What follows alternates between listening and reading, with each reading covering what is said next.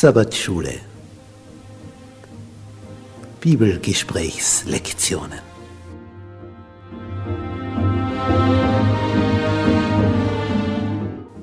In Christus ruhen. In der Verbindung mit Jesus tiefe Geborgenheit finden.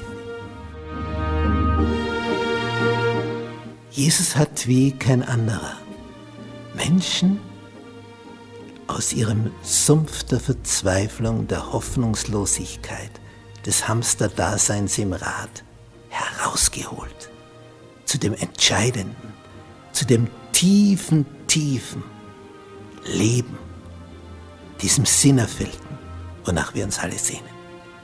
Diese Szenen, die wollen wir tiefer betrachten, damit wir zu dem finden, wonach wir uns sehnen.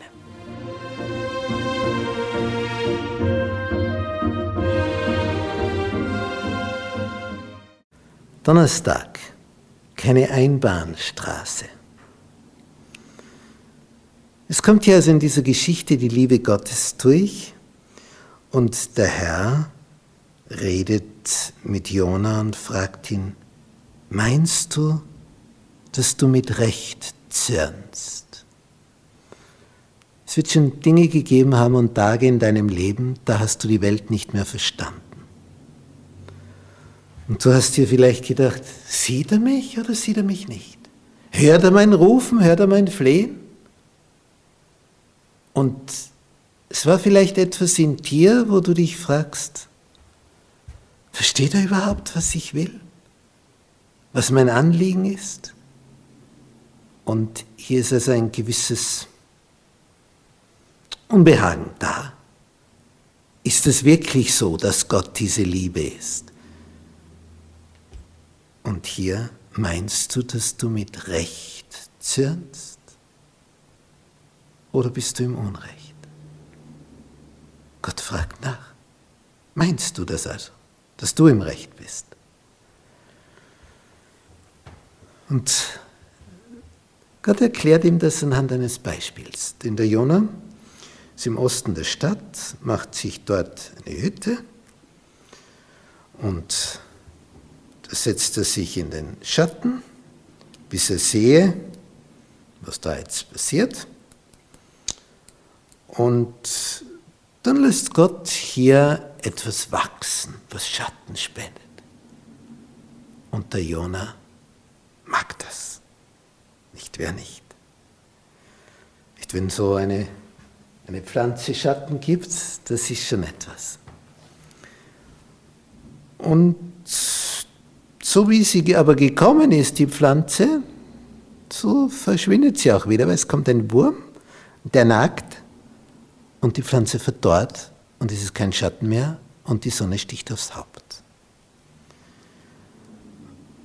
Und dieses Gleichnis, da wächst etwas auf, du freust dich dran und dann ist es tot und dann freust du dich nicht. Das trifft Jona. Und Gott nimmt jetzt dieses Beispiel von der Pflanze, die Schatten spendet, um Jona auf etwas aufmerksam zu machen. Sagt, da habe ich jetzt was gepflanzt, so wie ich die Menschen in Ninive eingepflanzt habe. Und so wie du dich gefreut hast, dass das jetzt etwas Lebendiges ist, was da wächst und grünt, so freue ich mich über die Menschen, dass es sie gibt, die ich geschaffen habe. Und wenn etwas tot ist, verwelkt ist, vorbei ist, ja, was dann? Was dann? Und da geht es um eine Pflanze, die du jetzt bedauerst, dass die nicht mehr da ist. Und jetzt überlege mal, Jona, Ninive, 120.000 Menschen, die nicht wissen, wo rechts und links ist. Orientierungslos. Darum habe ich dich ja hingesandt. Aber es hat sich gezeigt, sie sind willig umzukehren. Und darum habe ich dich auch hingeschickt. Denn mein Ziel ist ja nicht zu vernichten. So wie hier mit dem Wurm, dass deine Staude, die der Schatten spendete, jetzt kaputt ist. Ich wollte ja mehr, das Leben weitergeht.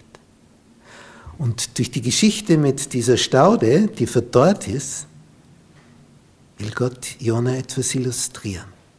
Interessanterweise steht dann nicht mehr, wie Jona darauf reagiert hat.